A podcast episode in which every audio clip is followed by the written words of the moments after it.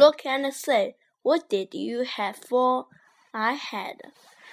What did you have for breakfast, Danny? I had a hamburger and a cola. That doesn't sound. Hear this. What did you have, Joe? I didn't have breakfast. I wasn't hungry this morning. That's not Harry either. Breakfast is very important. We should eat breakfast every morning.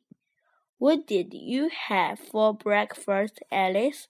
I had some bread, a glass of milk, and an apple. That's my favorite breakfast. An apple a day keeps the doctor away.